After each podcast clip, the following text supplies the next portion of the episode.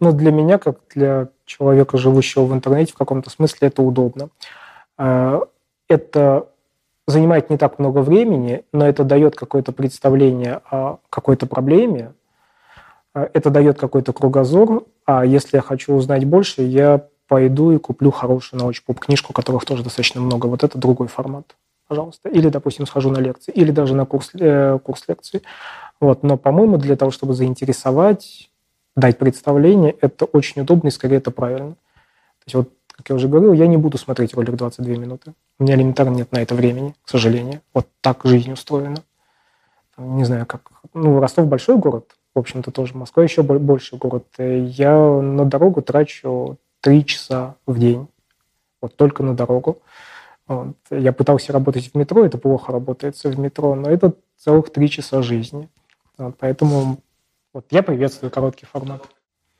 А, это рассказ о том, что, как минимум, рассказ о том, что делается в науке, современной науке прямо сейчас. Причем даже не в науке. Есть некое абстрактное понимание мира, которое выработала наша цивилизация. А, есть носители этого понимания, мы их называем учеными. Их не так много по сравнению с другими людьми.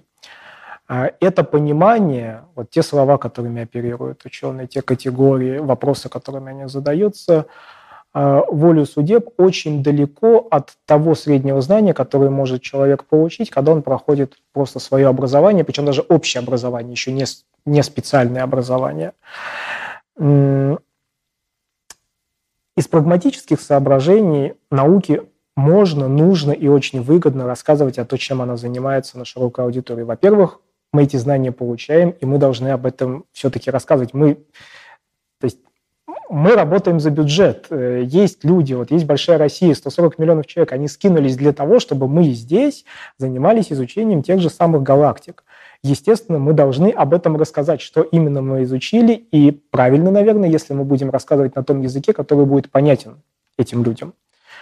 А, и это нужно не только для того, чтобы как-то это знание все-таки рассеивать и не замыкаться в этом, а, но и для того, чтобы сама по себе наука жила, потому что если мы сейчас замкнемся в башне Салом Кости и будем отмахиваться, говорить, да вы все равно ничего не понимаете, поэтому мы вам ничего не расскажем, ну, кончится просто тем, что нас закроют, потому что к нам придут и скажут, ну, извините, мы, мы не знаем, чем вы занимаетесь, а вы еще денег просите.